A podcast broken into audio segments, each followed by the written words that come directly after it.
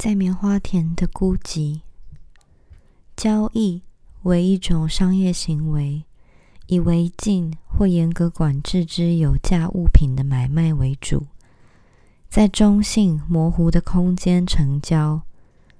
这个空间原先并不是作为商业用途。交易在经销商和一些消费者二者之间展开，双方接着默契。暗号或双关语进行，借以避开此种交易行为所隐含之出卖与诈欺的危险。时间是白天或黑夜的任何时刻，不受合法生意地点之法定营业时间的限制，但多半是在商店歇业的时候接洽。商人，如果你走到外面来，在此时此地。这是因为你希望得到一件你没有的东西，而这件东西我个人可以提供给你。因为如果我比你早来到这里，并且待的时间比你长，甚至在这个人类与动物野蛮相争的时刻都没将我赶走，这是因为我有货色，使这个经过我面前的欲望得到满足。这就好比是一个我必须随便找个对象摆脱的重担。不管经过我面前的是人或是兽，这就是我走进你的原因。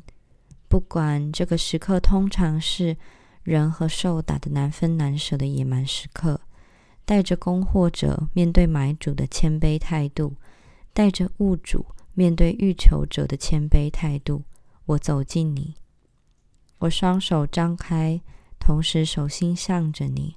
况且。我看见你闪动的欲望，仿佛一束光线骤然点亮一般，从一栋大楼高高在上的窗户里，在暮色中，我走近你，就比如暮色靠近这道初上的光线，慢慢的、恭敬的，几乎是深情的，而把动物跟人类留在底下的路上拉扯各自绑住的皮带，双方龇牙咧嘴，野蛮的向对方示威。不是我已经猜到你所希望的东西，不是我急着想知道那会是什么，因为买主的欲望是这个世界上最忧郁的东西。我们沉思这个欲望，就好比这是一个不想被人戳破的小秘密一样。在戳破秘密以前，大家好整以暇的慢慢来。这就好比收到一个包裹，大家好整以暇的慢慢松掉包装。不过，这是因为我渴望，打从来到这里的开始，每一个人或每一头兽，在这个昏暗的时刻所能渴望的所有东西，而这个渴望能让大家从家里走到外面来，不顾不满的动物和人类野蛮的嚎叫。这就是为什么我知道，比一名不安的买主更清楚的知道。这名买主还保持一阵子自己神秘的身份，就好像一个长大后要被调教成妓女的小处女一样。我知道你想跟我要的东西，我已经有了。只要你自己不要因为是以一种请求者面对供货者的表面不公平的态度而觉得受到伤害，向我要这件东西，因为在这个城市上。除了土地本身的不公平，没有真正的不平。大地不是冷的贫瘠，就是热的不结果实。而寒热均匀混合的肥沃土地是十分难得的。对走在同样面积上的人来说，没有什么是不公平的，因为他们遭受同样的寒流或热流，或是寒热均匀的暖流。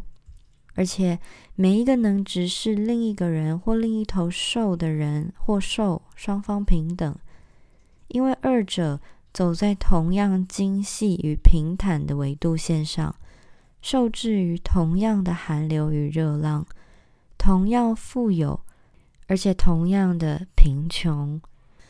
唯一有意义的边界存在于买主跟卖方之间，不过并不明确。双方皆有欲求与欲求之物，同时既凹陷又突出。比起人类或兽类之间的雌雄之别更为公平。这就是为何我暂时采取谦卑的姿态，并且给你高傲的权利，以便别人在这个时刻可以分辨出我们两个人来，在这个对你与对我而言必然是一样的时刻。那么，告诉我，忧郁的处女，在这个人与兽低沉嚎叫的时分，告诉我你想要，而且我能够提供给你的货色。然后我会缓缓的交给你，几乎是毕恭毕敬的，或许还带着爱意。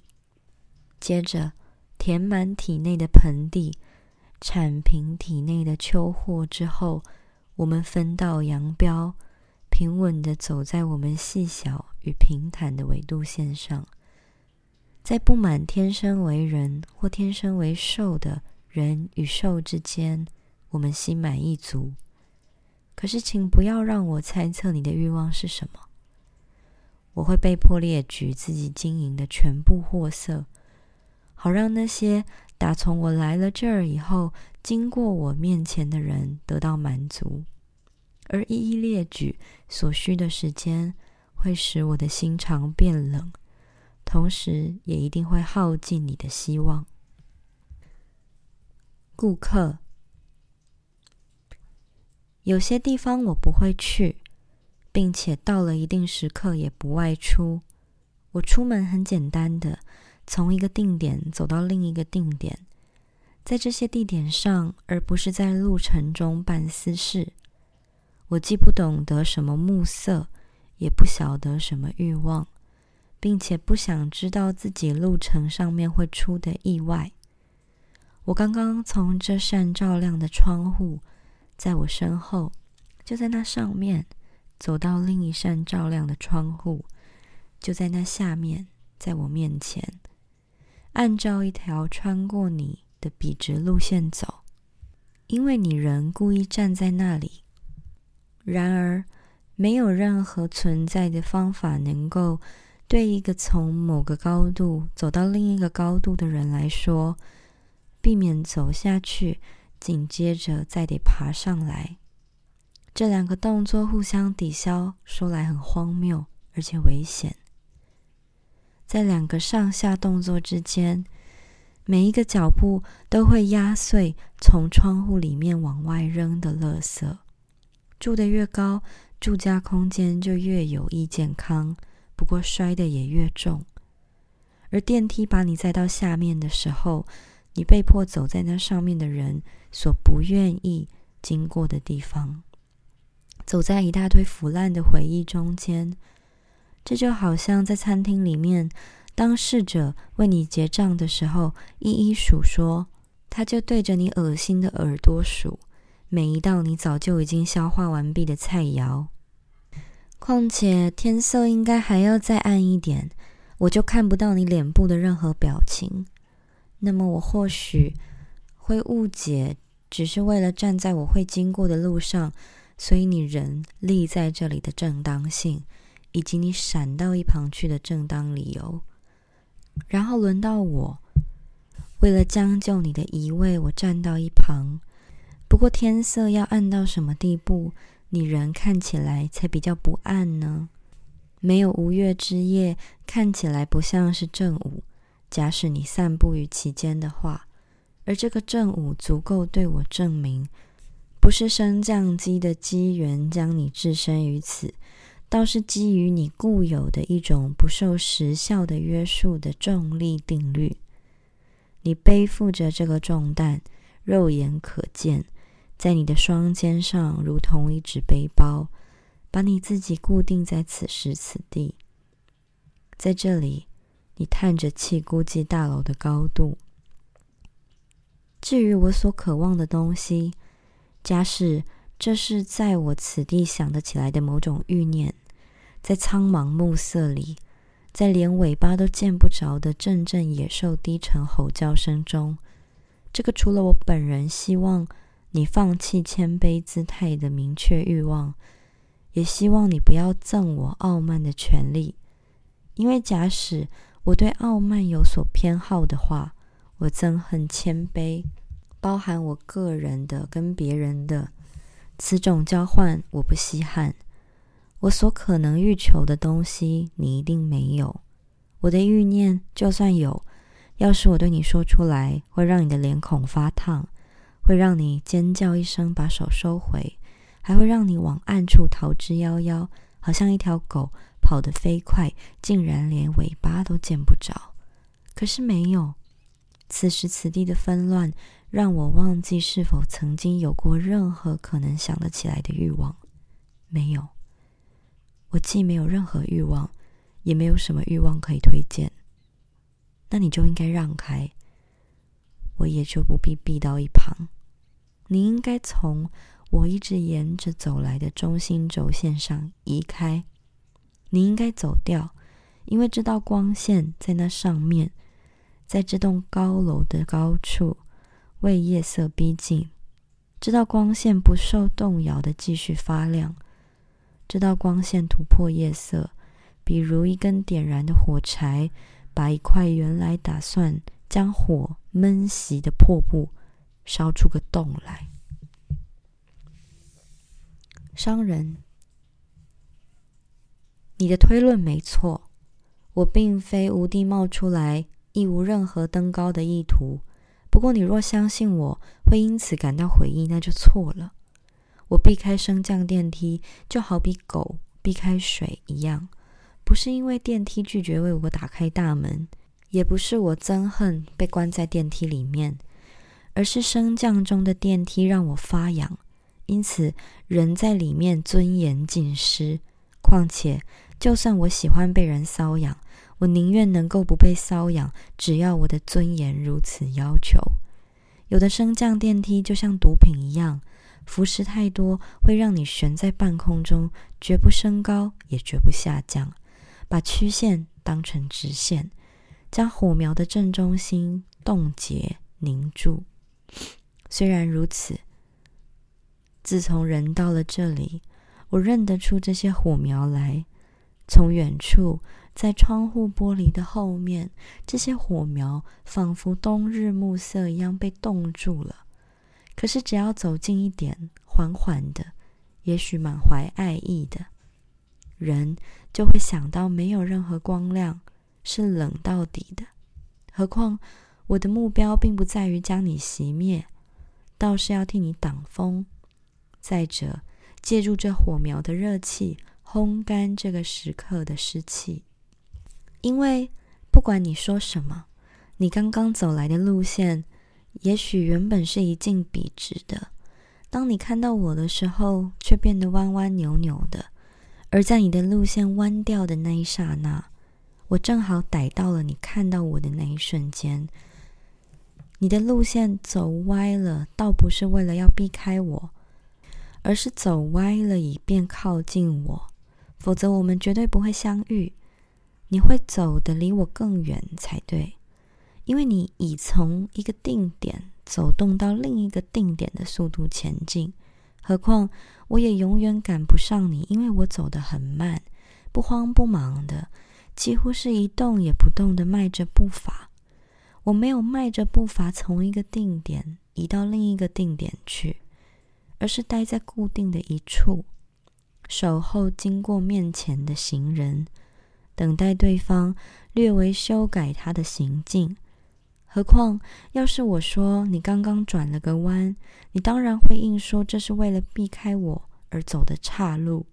那么，我就会肯定的回答说，这是为了走近我的一个动作。这当然是因为寻根究底，你一点也没有偏离你的路线，因为没有一条线是直的。除非相对于某个平面而言，我们就是按照两个截然不同的平面在移动。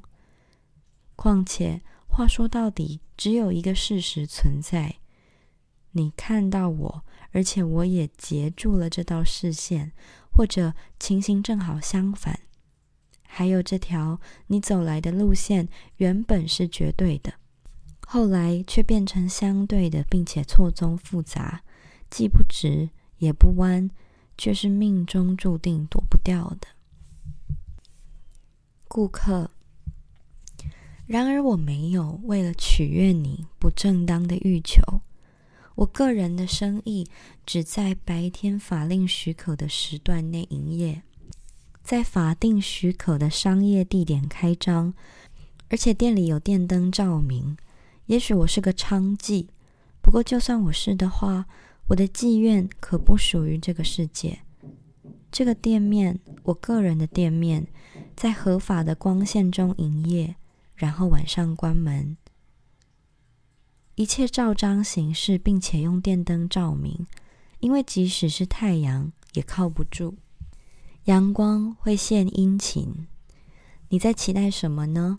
你这个人，对一个每跨一步必定是经过核准、合乎规定、恪守法纪的人，能期望什么呢？况且，连他内心最隐蔽的角落也灯火辉煌。如果我人在这里。在路上有所期待的，处于悬浮状态，走动中犯规出局，于生命之外，暂时的，简直就是不在场。意思也就是说，人不在这里，因为我们可以断言说，一个开飞机横越大西洋的人，他在某一时刻，人是在格陵兰岛吗？他人真的是在那里吗？还是正在汹涌怒涛之中？再说，如果我闪到一边去，尽管我的路径笔直，从我出发的那一个定点到我要去的那一个定点来看，没有理由，没有任何理由，霎时之间弯了。这是因为你挡了我的路，心中充满不正当的意图。并且推断我个人有不正当的意图，可是你要知道，在这个世界上最让我憎恶的，甚至比不正当的意图更令我厌恶的，比不正当的行为本身还要讨厌的，是那种推测你满脑子有不正当意图的眼光，同时以为你习惯有这种不法企图，不是仅仅因为这个眼光本身而已。这个眼光固然搞得人心慌意乱，就像山上的激流可以为之骚动一样。不过，你个人的目光可以使一杯水杯底的污泥再次浮上来，倒是因为光是由于这个注视着我的眼神的重量，我体内的童真突然觉得受到侵犯，感到有罪的无辜。还有这条直线路径，原本假定可以将我从一个光亮的定点带到另一个光亮的定点去，因为阁下之故，这条直线弯成钩形，甚且变成一座黑暗的迷宫，使我在黝黑的领土上迷路。商人。你努力在我的马鞍底下悄悄地塞进一根芒刺，让我的坐骑生气溜缰。但是，如果我的坐骑神经不安，有时又不听使唤，我用一根短的缰绳拉住，它就不会如此容易溜缰。芒刺不是刀刃，马自知皮厚的程度，所以能够将就发痒的皮肤。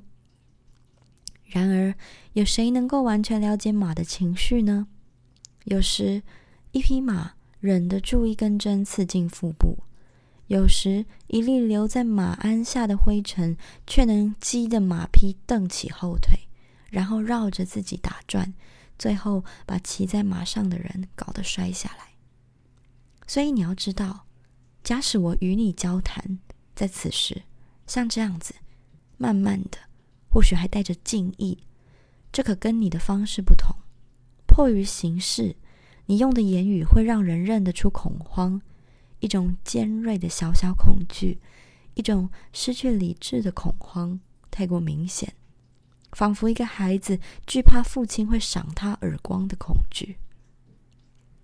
我这个人，我用的语言不会被认出来，这是一种属于此时此地的言语。此时此地，大家各自拉扯自家拴狗的皮带，同时猪仔用头猛撞猪圈。我自己，我操控自己的舌头，就好像用缰绳拉住一匹公马，免得它跳到母马身上一般。因为假使我放松缰绳，假使我轻微的放松手指头的压力以及手臂的拉力，我的话语会让自己摔下马来，然后以一匹阿拉伯民居感觉到沙漠在前的激烈冲动，猛朝天涯海角飞奔而去，什么都再也挡不住他的去路。这就是为何在不认识你的情况之下的我。从第一句话开始，有礼貌的接待你。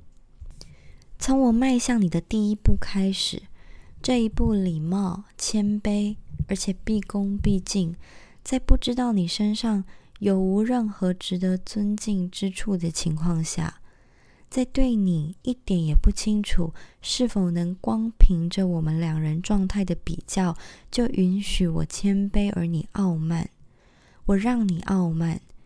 因为我们在苍茫暮色中彼此走近对方，因为在你走进我的薄暮时分里，礼数已不再非得遵守不可，因此也就有其必要。在此薄暮时分，除了一种身在暗处的野蛮关系以外，再也没有什么是非得照做不可的。况且我可能会碰上你，就比方。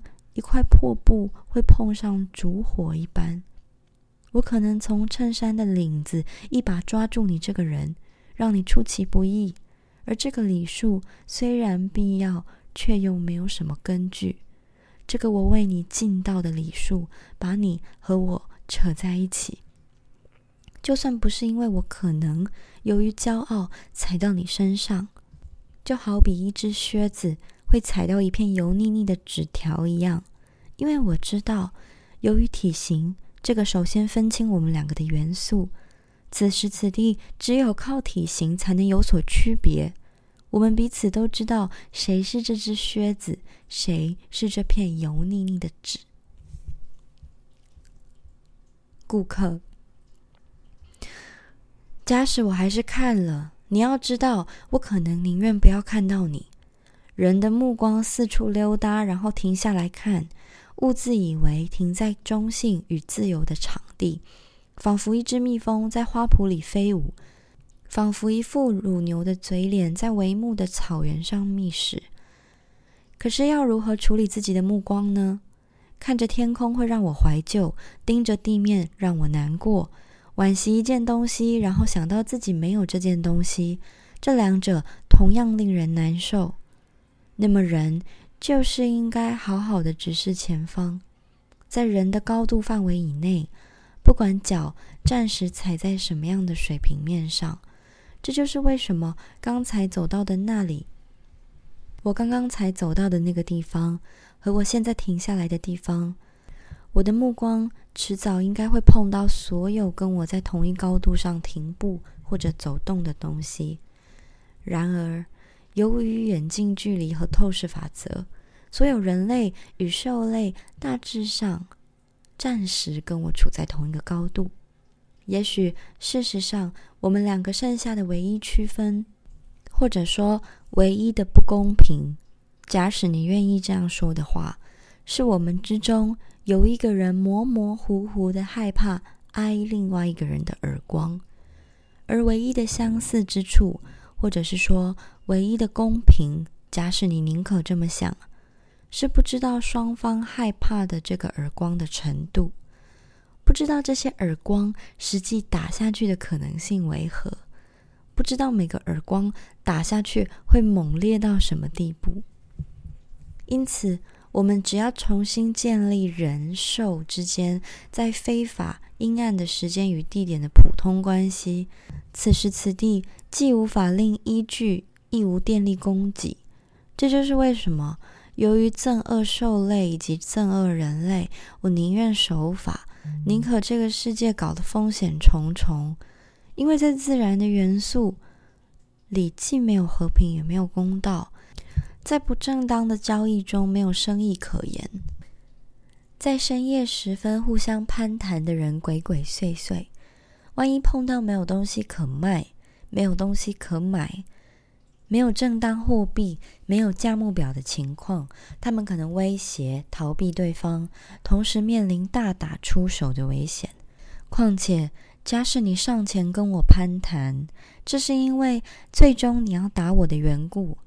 假使我问你为什么要打我，你会回答说：“我就知道，这是基于你个人的秘密原因，因此没有必要。”当然喽，让我知道。那么我就不问你任何原因。有人会跟一块从屋顶上掉下来的瓦片说话吗？要是这块瓦片眼看着就要砸掉你的脑袋，有的人是只停错了花朵的蜜蜂，有人有着一头母牛想要越过通电的栅栏吃草的那副嘴脸，有人闭嘴不言或者逃之夭夭，有人后悔。有人等待，有人尽人事的做事，明知自己动机荒谬，所作违法，鬼鬼祟祟。刚刚我把脚伸进马厩的阴沟里，阴沟中流动的神秘，仿佛动物排泄之物。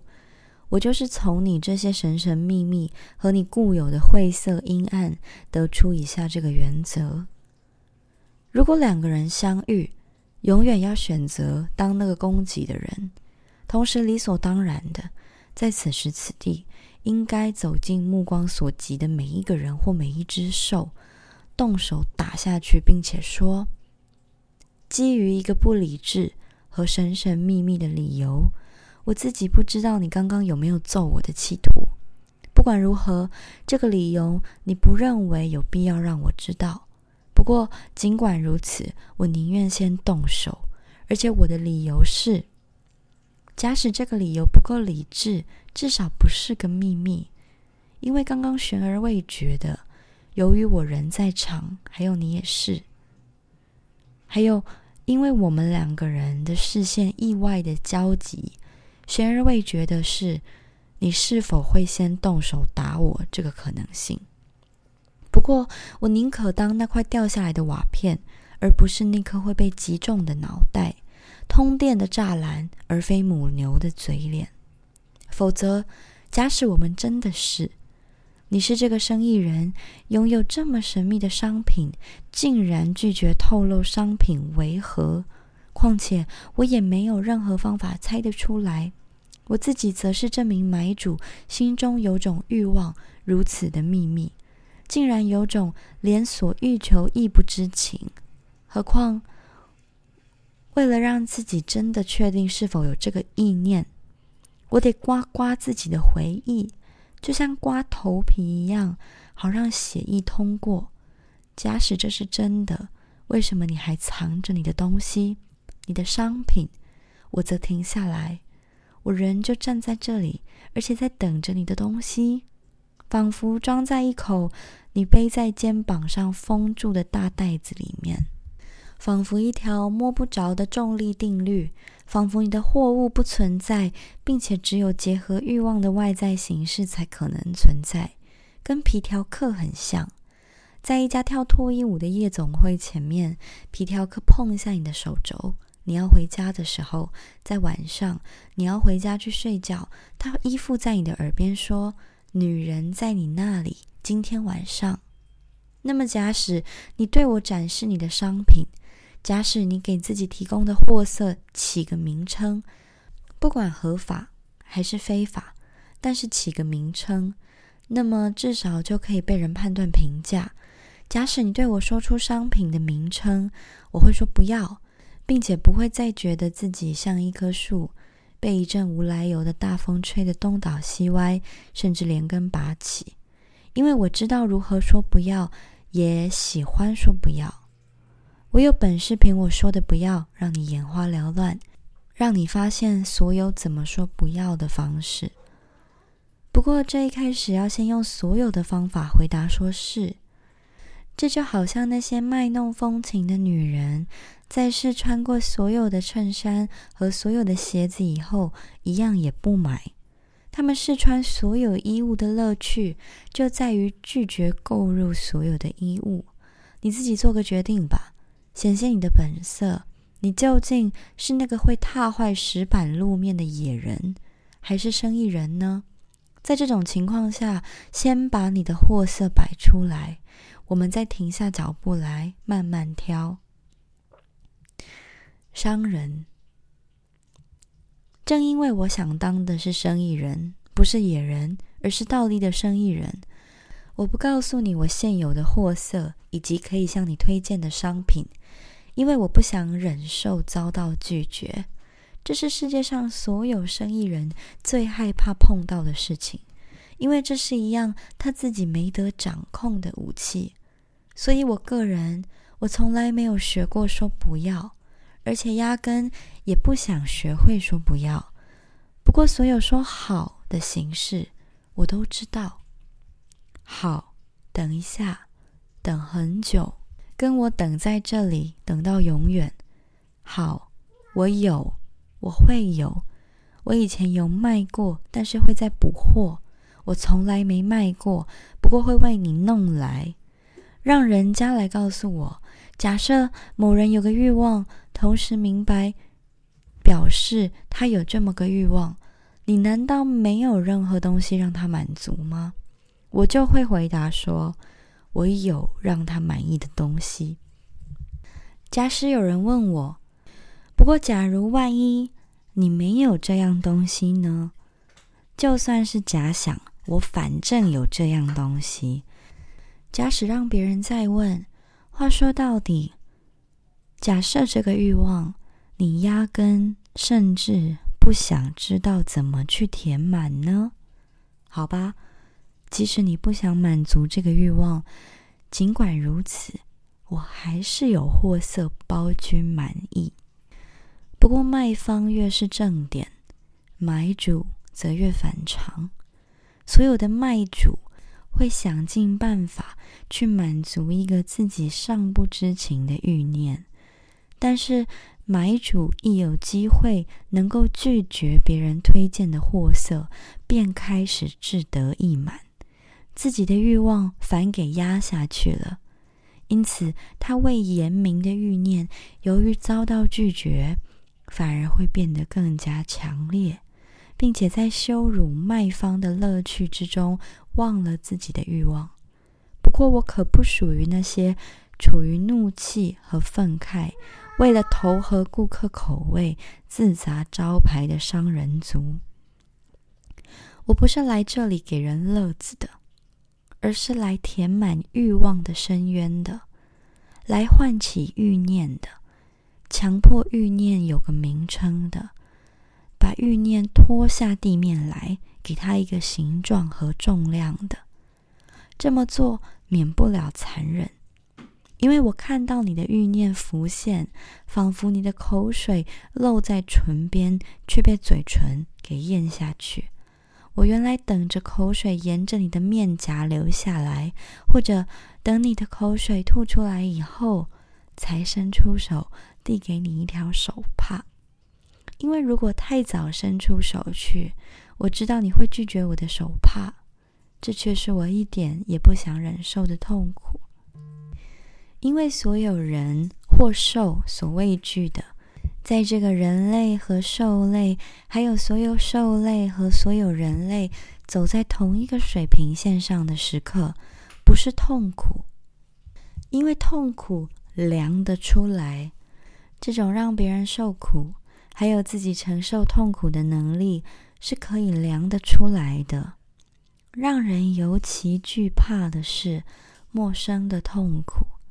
自己鼻子被牵着去忍受不熟悉的苦痛，因此充斥于这个世界上的野人与小姐，他们之间一直存在的差异，并不是出于力气上的个别差异，因为那么一来，世界很简单的就会被划分成野人与小姐两边，每一个野人会跳到每一位小姐身上。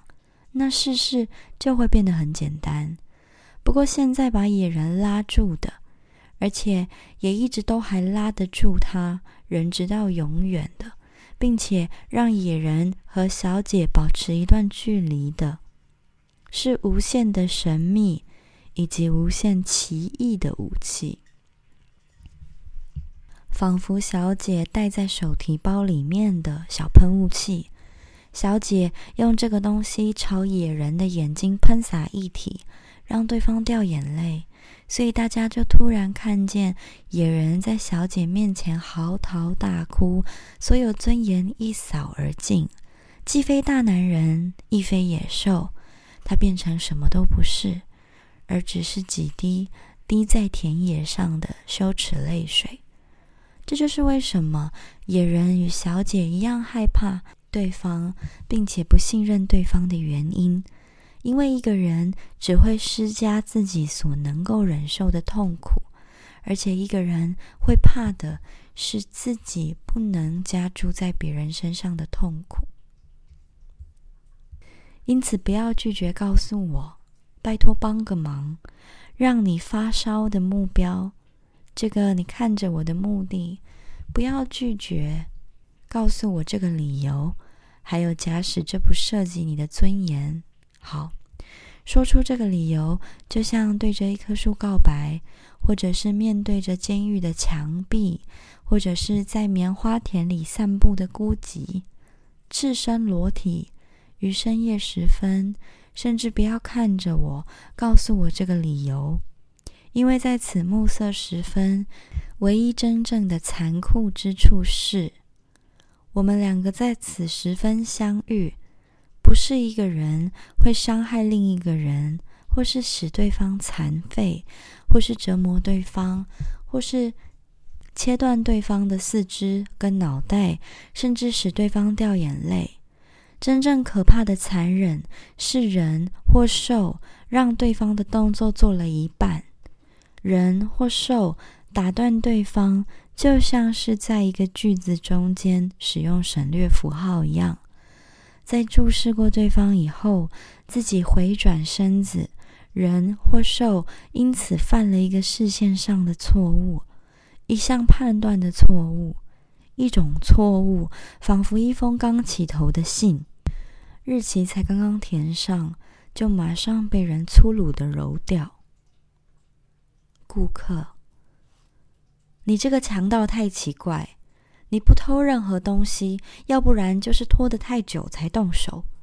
一个怪贼晚上潜入果园里面去摇晃果树，水果却也不捡起来，人就扬长而去。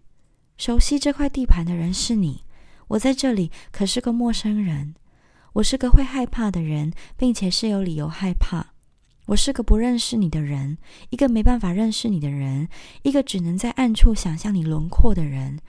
刚才是该由你来猜测，来称呼某样东西。那么，或许头点一下，我可能就同意；暗号一打，你可能就会意了。不过，我可不要我的欲望像鲜血一样平白的洒在陌生的土地上。你个人不冒任何风险。你知道我的不安、犹豫和怀疑。你知道我从何处来，要往何处去。你知道这些路径。你知道这个时间。你知道你的计划。我自己，我什么都不知道。况且我个人冒着所有的危险，在你面前，我好像是站在那些乔装改扮成女人，在伪装成男人的人妖面前。到头来，再没有谁搞得清楚性器在哪里。因为你的手搭在我身上，就好比强盗的手搭在受害者身上一样，或是像是法律之手加诸在强盗身上一样。还有，从我受苦的那一刻起，我不知道，我不知道自己的命运为何，我不知道自己是法官还是共犯，不知道自己为了什么受苦，不知道你会对我造成什么影响、什么伤害，让我很痛苦。而不知道血会从哪里流出来，让我痛苦不堪。也许实际上你一点也不奇怪，不过却很狡诈。也许你不过是一名乔装的司法职员，就比如是为了围捕强盗，法律扮成强盗形象冒出来一样。也许你到头来比我还要守法，那么这一切全属意外，而且徒劳无功。我既没说什么，也不想要什么，因为我不知道你是谁，因为我是个不懂这里言语的外国人，我既不懂这里的风俗人情，也不知道在这里什么不宜或是习俗如此，搞不清楚反面或正面，我好像着了迷、失了神的行动。这就好像我跟你要了一样东西，好像我跟你要求一件世界上最坏的东西，因为如此要求，我才会犯罪。一种欲望，仿佛在你脚边的鲜血一样流出我的体外；一种我不知情也不承认的欲望。这个欲望只有你一个人知道，而且你会加以评断。如果情形如此，如果你以一名奸诈之徒令人起疑心，为了造事，不管情形如何，我都是有罪的事实。你想办法要逼我做出赞成或反对你的举动。如果情形是这样，那么至少承认说，我既还没有赞成，也还没有反对你。别人没有什么理由可以责备我。况且我一直到此刻为止都还是诚实以对，为我证明我并不喜欢站在你喊住我的暗地里，为我证明我不会停在这里。要不是。你把手搁在我身上的话，证明说是我喊了光线过来，我没有趁暗地里溜进来，像小偷那样。我意图不轨，并非心甘情愿，而是人在这里当场被撞见。我还大喊大叫，好像一个睡在床上的孩子，当小灯泡万一灭掉了，会突然大喊大叫一样。商人。假使你以为我对你有动粗的意图，而且你可能是对的，既不要太早给这个动粗的意图，也不要随便给他起个分类名称。你生来就认为人的性气藏匿在一处明确的所在，而且会一直待在那里不动。你小心翼翼的保持这种想法，但是我知道，我个人虽然我出生的方式跟你一模一样。我知道人的性气，在挨过等待及遗忘的时间，熬过孤孤单单静坐的时间以后，会缓缓的从一地移到另一地去，绝对不会藏在一处明确的所在，而会是在别人不会翻找之处让人见到。没有一句性气，在一个人孤孤单单学着坐下来安静休息的时间过后，像任何另外一句性气，就像。男性性气不像女性的一样，我知道像这种事情绝对不可能伪装，倒是一种事物轻微的犹豫，仿佛交替的季节，本身既不是乔装成冬季的夏天，也不是化妆成夏季的冬天。不过一项假设不值得叫人惊慌，一个人是应该管住自己的想象力，就比方管住自己可爱的未婚妻一样。假使看着自己的未婚妻四处游荡不是坏事，由着她失去礼仪的分寸则愚蠢之至。我不奸诈，但是好奇。我刚才把手搭在你的手臂上，是基于纯粹的好奇，因为我想知道，如果有一处肌肤貌似一层被拔过毛的鸡皮，那么这层肌肤的温度是相当于一只活母鸡的热度，还是一只死母鸡的冰冷？而现在我知道答案了，你人不舒服。这么说不怕冒犯你，因为你就好比一只羽毛活生生被拔了一半的母鸡被冻到了一样，又好像一只染到鸡瘟的母鸡。说的更明确一点，是染上了掉羽毛的瘟疫。再说小的时候，我在养鸡场追在母鸡后面跑，是想摸摸看，纯粹基于的好奇心。母亲的体温是死掉了还是活着的温度？今天我刚才摸到了你，我在你身上感觉到了死亡的冰冷，不过我也感觉得到冰冷的痛苦，一种好像只有活人才能感受的痛苦。这就是为什么刚才我把上衣递给你，让你盖在肩膀上，因为我自己没被冷到。再说，我也从来没被冷到过，以至于因为不知道这种被冷到的痛苦而吃尽苦头。我以前做过的唯一一个梦，在我小时候，不是梦到了开放的尽头，而是梦到了增盖的地狱，就像小孩子在他第一座监狱中看到有铁栅栏的时候，比如一些人身为奴隶，却梦到自己是主子。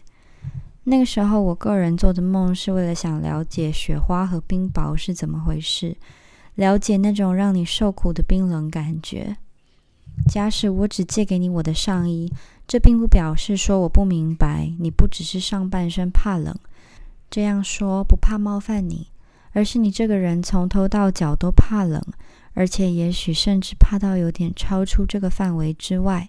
对我来说，我总是认为应该第一件衣服在怕冷的人身上怕冷的部位，自己则冒着赤身裸体的危险，自己从头到脚脱除衣服，甚至也许脱到有点超出这个范围之外。不过我的母亲，她可不是个小气鬼。倒是一个很讲礼数的人。他告诉我说，假使让给别人自己的衬衫或上衣，或是随便任何遮住上半身的衣物是值得称许的话，要让给人家自己的鞋子，就一定得花时间考虑考虑。还有，在任何情况下让出自己的长裤，皆不成体统。然而，同样的，我知道我没办法解释，不过却十分肯定，你跟我还有其他人。我们一起被摆在上面的大地，这块大地本身又平衡的被放在一头公牛的牛角上面。上天并也插了一只手在支撑这种情势。同样的，不完全了解为什么，但却毫不犹豫。我尽力保持体面，避开不得体的事情。就好像一个孩子，甚至在了解自由落体定律之前，应该避免在屋顶边缘向前探身一样。比如，小孩子相信别人禁止他在屋顶边缘探身，是为了阻止他飞走。很久以来，我相信别人禁止男生把自己的裤子让给别人穿，是为了防止他暴露自己热烈的情意或是温吞的感觉。不过今天我更解人事，更能体会自己不明白的事情。在此时此地，我待了这么久，看到这么多的行人经过，我看着他们，并且偶尔也把手搁在他们的手背上。我搁了这么多次，可是自己也不明了，并且什么也不想明了。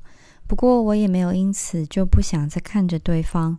或者不再想办法把我的手搁到人家的手背上，因为要赶上一个路过的人，要比在鸡寮里面逮到一只母鸡来的容易。我很清楚，需要隐瞒的热情或温存，两者本身没有什么不得体的。我也很清楚，任何人都会不问原因的照章行事。况且这么说也不怕冒犯你。我希望用我的上衣盖住你的肩膀，让你的外表对我显得比较熟悉。太过陌生会让我腼腆。看见你刚才朝我走过来，我自问为什么一个没病的人穿得像一只得了鸡瘟的母鸡一样，羽毛掉了一大半，还继续在鸡寮里面散步，身上只剩下几根意外保住的羽毛。再说，由于腼腆，我原来只要能够搔搔头皮，然后闪到一边去避开你就满意了。要不是我注意到你在盯着我的眼神中有一种炯炯的神采，严格来说是一种有所欲求的目光，而这个目光分散了我对你身着奇装异服的注意力。顾客，你期望从我这里得到什么呢？每一个我本来以为是要揍人的手势，最后却都变成了一种爱抚。理当挨揍，却被爱抚，才让人不安。我坚持，你起码最后要怀疑。万一你要我停下来的话，因为你偶然声称要卖给我一件东西，为什么你没有先怀疑我是不是有能力付账呢？我的口袋也许空空如也。你一开始就要求我把钱摊在柜台上，可以说得过去。这就好像平常大家对付任何可疑顾客的方法。你没有这样要求我，冒着被愚弄的风险，你有什么乐趣可言呢？我不是来这里找温柔的，温柔琐琐碎碎化整为零的进攻，把力量像一具躺在诊疗室的尸体一样剁成碎块。我需要自己的完整性。敌意，起码可以保持我个人的完整。生气呀，否则我将从何处汲取力量呢？生气呀，我们就会比较接近我们谈的生意，由此还可以确定我们谈的是同一宗生意。因为即使我了解从何处得到我的乐趣，但我却不了解你从何处得到你的。商人。假使我有一刹那怀疑到你根本没钱买你到这里来找的东西，你刚才走进来的时候，我就会闪到一边去。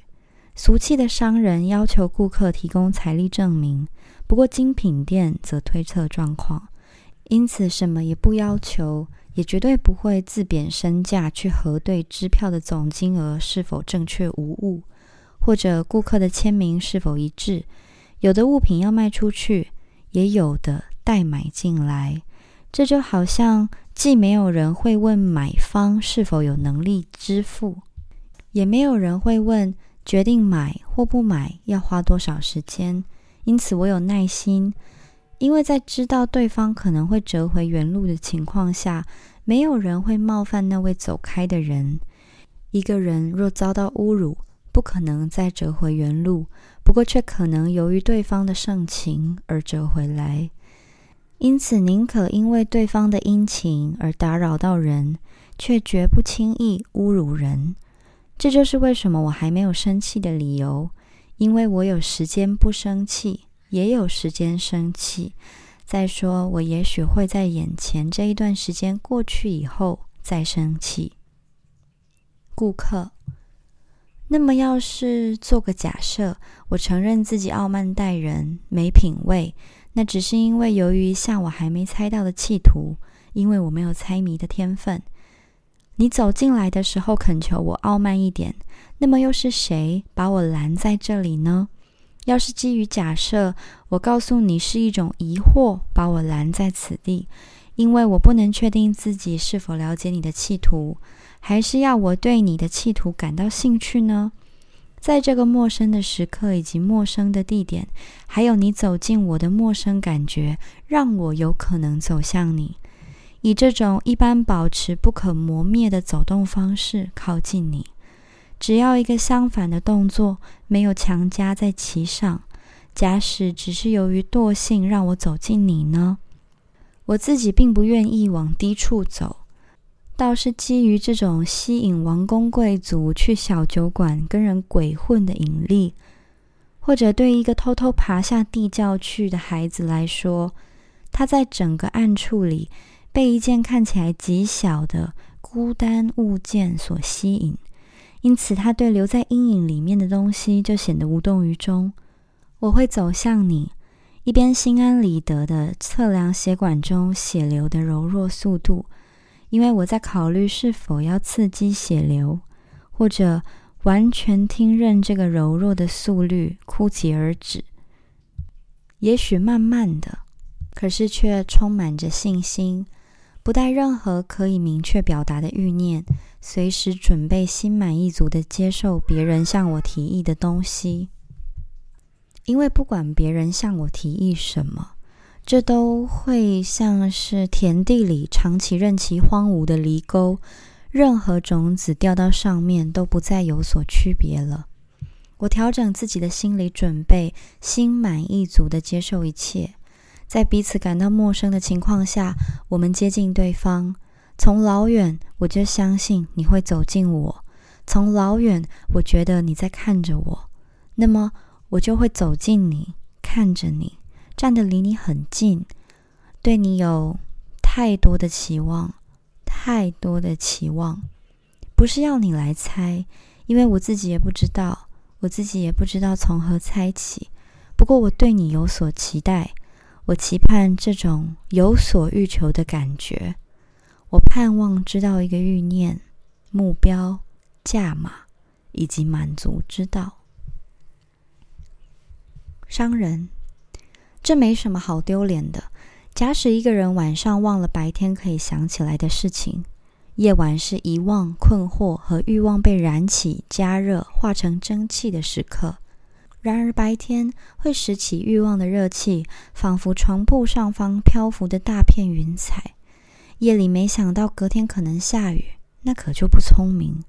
因此，假使基于假设，你告诉我暂时没有可以明确表达的欲念，由于疲劳，或者因为遗忘，或者由于欲望过多，竟然记不得了。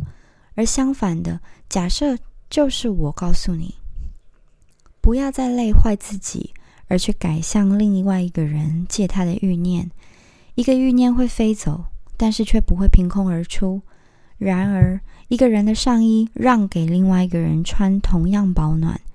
但欲望比起上衣要来得容易借，因为不惜任何代价，我都得卖掉；同时不惜任何代价，你都得买进。那么，你就为你自己以外其他的人购买。不管是那一个拖拖拉拉落在后面的欲望，这时你只要捡起来，事情就结了。举个例子来说，那位早晨靠近你在你的被单里醒过来的人，心满意足；一位娇小的未婚妻醒过来的时候，可能想要一件你还没有的东西，你会很乐于给他这件东西。你会很高兴拥有这么一件东西，因为你已经从我这里买到了。这是生意人的运气，有这么多不同的人用这么多不同的方式，跟这么多的东西订了这么多次的亲，因为某些人的回忆被其他人的回忆所替换之故。何况这件你要跟我购买的商品，对其他任何人都会用得上。假使基于假设。你个人用不着的话，顾客。按理，一个男人遇见另一个男人，最后还是免不了把手搭在对方肩上，跟他说起女人。按理，对女人的回忆是一名疲惫的战士最后的一着。照道理是如此，照你的道理，我可不吃这一套。我不想在没有女人。或是一急缺席，或是在随意回想的情形下，我们两人达成和解。回忆使我倒进胃口，不在场的人亦然。与经过消化的食物相较，我偏爱别人尚未碰过的菜色。我不要一种随便源自何处的和平，我不要达成和解。然而，狗的目光只含有一种假设。所有在他身边活动的，都理所当然的是狗。因此，你声称我们，你跟我立于其上的世界，位于一头公牛牛角的尖端，又同时为上天之手所托住。我却认为，我个人，我们的世界。被置于三条金鱼的背部，上下沉浮不定。我认为既没有上天，也没有平衡均势可言，有的只有三只蠢兽的任性。我们的世界因此并不相同，而我们的古怪混在我们的本质之中，就好比葡萄混在酒里面。不对，我的脚在你面前。没有落在和你一样的地方，我承受的地心引力与你不同。我不是从同一个女人生出来的，因为我醒过来的时间不是白天，我睡觉的地方不在被窝。商人，不要生气，小兄弟，不要生气。我不过是个可怜的生意人，只认得这小块地盘，而等在这里卖东西，只知道母亲教导他的东西。何况，既然他的母亲什么都不知道，几乎什么都不懂，我一样什么也不知道，几乎什么都不懂。不过，一个好的售货员会想办法说说买主想听的话，而为了要猜到这番中听的话，卖方得先舔一舔这番话语，好认出中听的味道来。你个人的味道，我过去一点也不熟悉。我们的确不是出于同一名母亲，不过为了能够走近你，我假设你也的确和我一样出于一位母亲。假设你的母亲为你生了一堆小弟弟，就像吃完一顿大餐之后突然打嗝，打得没完没了一样。再假设，总之我们两人相近之处在于皆非非凡之辈，这是我们两个人的特色，我也紧抓着这点不放。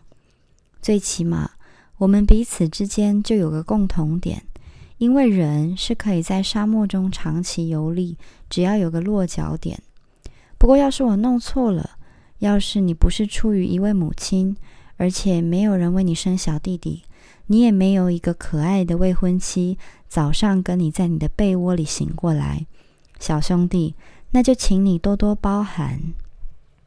两个人交错过，除了动手以外，没有别的选择，那就看是要跟敌人一样拼个你死我活，或者跟朋友一样和气过招。假使他们最后选择在人迹罕至的此刻提及不在场的人，提及过往或者梦境或是缺憾，这是因为谁也不会直接面对太过陌生的事情。在神秘之前，为了强迫轮到神秘的时候自行揭露神秘，一个人最好完全开放自己，揭露自己。回忆是一个赤身裸体的人留在身上的秘密武器。一种强迫真诚作为回报的最后真诚，一种最终的赤裸，既非光荣之事，亦非含混之人。我靠自己的本事赚钱，不过由于你对我是不认识的，况且每过一瞬间就更不认识。那么，就譬如我脱下来递给你的上衣，就譬如我对你伸出的双手没有武装一样。假使我是狗，而你是人。或者我是人，而你是其他非人的东西。就算我出于某个家族，而你出于另外一族，我的东西，至少我供你见识了，我让你碰了，让你触摸试探我，同时习惯我，好像一个人为了证明自己并未私藏武器，任由别人搜身一样。这就是为何我向你提议。小心、严肃、安然、有爱的看着我，因为有熟悉这一层庇护，才能做最好的生意。我没有骗你的意思，也不要求你不愿给的任何东西。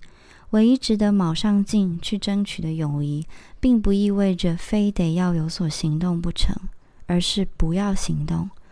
我向你建议：稍安勿躁，要有无限的耐性。还要有接受朋友不问是非的道理，因为在不相识的人中间没有公道可言，在相识的人里则谈不上友谊。同理，没有一座桥少得了峡谷。我的母亲一直告诉我说，知道要下雨的时候拒绝一把雨伞，可不聪明。顾客，我宁可你奸诈，也不要你友善。友谊比出卖还不大方。假使我需要的是情感，我就会对你明言，会向你询问价目，然后付清价码。不过情感只能与其类似的东西交换。这是一宗以伪币进行的假冒生意，一宗穷人仿冒的生意。有人用一袋米换一袋米吗？你什么也没得拿出来。这就是为什么你把你的情感扔在柜台上。这样做，比方那些不法生意用劣货赚取佣金一样，所以事后物品不佳就没得抱怨了。我个人我没有情感报答你，这种货币我没有，也没想到要带在身上。你可以搜我的身，那么所以把你的手摆在你的口袋里。把你的母亲留在你家里，把你的回忆存留起来，以备寂寞之需，这是最微不足道的事情。我从来都不需要这个你努力偷偷摸摸的在我们之间经营的熟悉感觉。我不要你的手搭在我的手臂上，不要你的上衣，不要冒险跟你混在一起，让人分不出来。因为你要知道，假使你刚才对我的服装感到惊讶。同时，你也不认为有必要隐藏你的惊讶。那么，看到你人走近我的时候，我个人的惊讶至少不亚于你的。不过，在陌生的地域上，陌生人习惯掩饰他的惊奇，因为对他而言，所有的怪事到头来都变成是地方习俗。再说，人一定得将就这些怪事，就像将就天气或地方菜色一样。可是，假使我带你去我的族人中间，假使你是你这人，这个被迫隐藏自己惊奇的陌生人，我们则是这群自由表露惊奇的本地人。有人会用手指着你。把你围起来，有人一定会以为你是市集上的旋转木马，别人还会问我说要去哪里买票才能爬上去玩。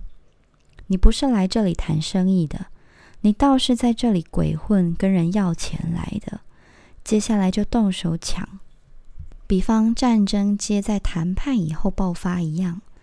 你不是来这里满足欲望的，因为欲望我刚才是有。在我们周围掉的满地都是，任别人随随便便踩在地上，大的、小的、复杂的、简单的欲望，你只要弯下身去就能捡起一大把。不过你却任其滚到阴沟里面，因为即使是小的，即使是简单的欲望，你也没得拿出来。你很穷，况且你在这里不是基于品味，倒是因为贫穷、需要以及无知的缘故。我既不会佯装购买圣人肖像，也不会在街角假装要付钱买一把和弦很糟的吉他。我会乐善好施，如果有心的话；否则，我照商品的定价付钱。尽管如此，乞丐可以行乞，让他们有胆子伸出手去；至于小偷，则可以行窃。我既不想，我个人侮辱你，也不想取悦你。我既不想当好人，也不想当坏人；既不打人，也不想被打；既不想勾引人，也不要你费尽心思来勾引我。我要当个零。我畏惧真诚，缺乏与人称兄道弟的直至，还有与激烈的拳头相较。我害怕猛烈的友谊。让我们当两个圆滚滚的零，彼此皆穿不透对方，暂时并置在一起滚动。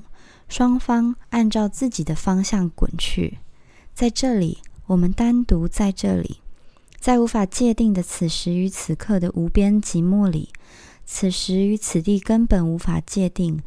英里的数字在我们之前出现，给我们一个意义，让我们当两个简单、孤独又骄傲的零商人。不过现在太迟了，账一开始查。就算得清楚，然后结账。从一个不敢出让的人身边偷走东西无可争议，因为他为了一己孤独的乐趣，把东西小心翼翼地藏在保险箱里。但是碰到所有东西都等待卖出，所有东西都等待买入的时候去行窃，那就不入流了。何况负债假使暂时说还算正经。这只不过是合理的延长偿还的期限，施舍与人以及无功受禄皆不正经。我们在此相遇是为了谈生意，不是为了打架，所以如此的结果不对。因为有一方是输家，而另一方是赢家。你不能像小偷一样，口袋装得鼓鼓的离开这里。你忘了守候在路上的狗会咬你的屁股。因为人来了这里，身处动怒的人与兽的敌意之间，你并不是为了要找任何明确的东西，因为基于一个我不晓得的晦涩理由，你想被人揍得鼻青脸肿，你就得在转身之前付钱，还有要掏空你的口袋。假使你不想欠别人任何东西，也不想给别人任何东西的话，小心生意人，一名被偷的生意人。比被抢的商人来的容易猜疑，小心生意人。他的话听起来好像尊重又温存，好像谦虚为怀，充满爱意。这只是表象而已。顾客，因此什么东西是你输了而我没有赢到的呢？因为我白花力气在回忆中翻找我自己，我什么都没有赢到。我很乐意付钱购买东西。不过，像晚风、阴暗以及我们之间的空无，我可不愿意付钱。假使你丢了东西，假使遇见我以后，你的财富变得更轻薄，那么我们两个人都少掉的东西上哪儿去了呢？拿来给我看。没有，我什么也没有享受到。不成，我什么也不付。商人，如果你想知道从一开始就记在你账上的账目，并且得在转身之前先付账，我就会告诉你，账目是期待，还有耐性，还有商人向顾客对自家商品的吹嘘，还有销售的希望，尤其是希望这一项。因为满怀希望，使每一个露出要求眼光走进对方的人，就已经先付了债。从销售的承诺可以推断购买的承诺，而不守承诺的一方得付违约金。顾客，我们不是你跟我单独在野外迷路的人。如果我从这边喊，往这堵墙的方向喊。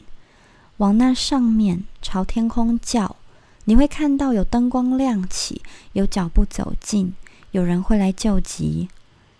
要是独自怨恨某人，令你感到沉重，有伴的时候就变成是一种乐趣。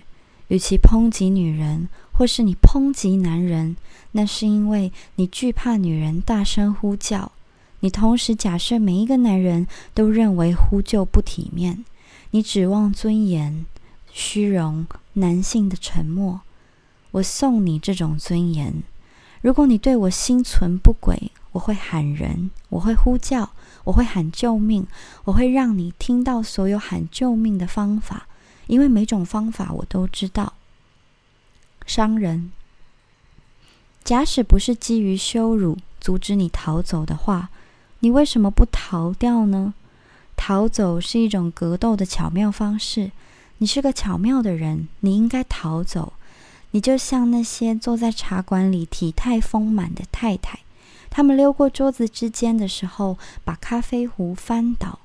你晃着你的屁股，在你身后散步，仿佛有一种心怀内疚的罪恶感，并且为了让人相信你没有屁股，你还四处转身。不过你白费功夫，还是会有人咬你的后面。顾客。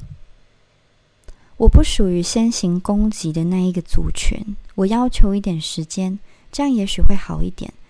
到头来，与其互咬对方，还不如找对方的茬。我要求一点时间。我不要像一条心不在焉的狗一样遭到意外。跟我来，我们找伴去，因为孤独让我们疲惫。商人，我递给你的这件上衣，你不肯接。所以现在你就得弯下身去捡起来。顾客，假使我仍然朝某种东西吐口水，我是一般的吐，并且只吐在衣服上。还有，假使是朝你的方向吐，这可不是冲着你来的。所以刚刚你不必为了躲掉这口口水而移动半步。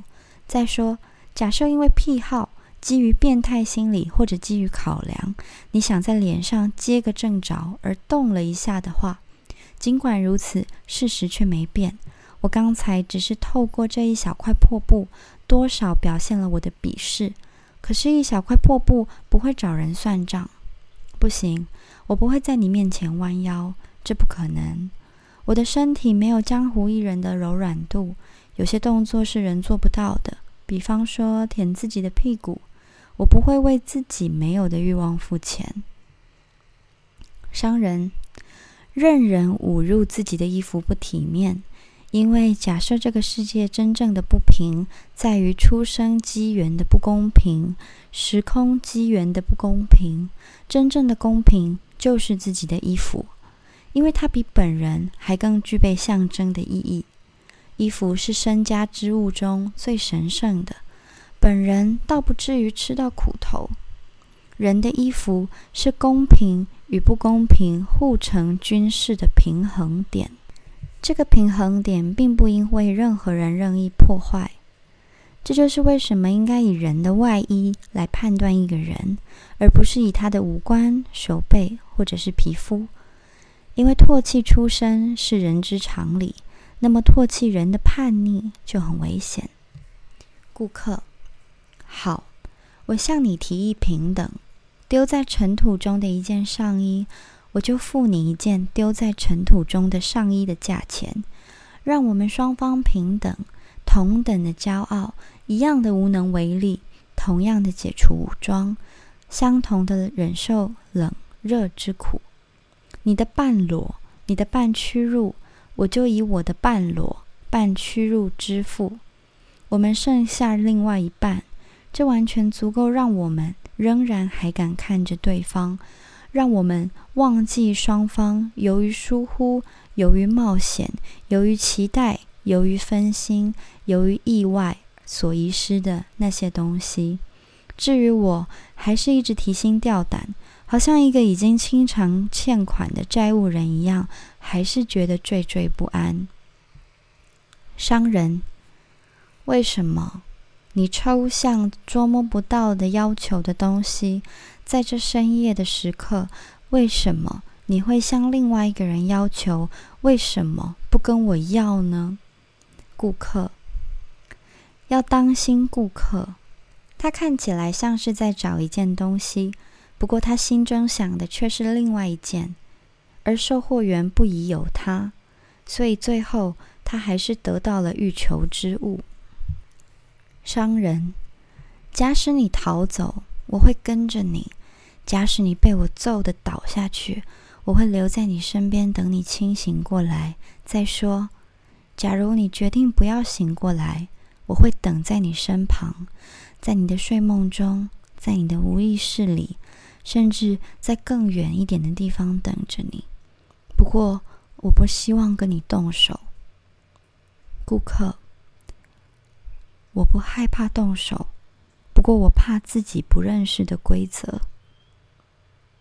商人没有规则，只有策略，只有武器。顾客碰碰我看，你办不到。狠狠揍我几拳瞧瞧。血如果流出来，好，会是我们双方的血。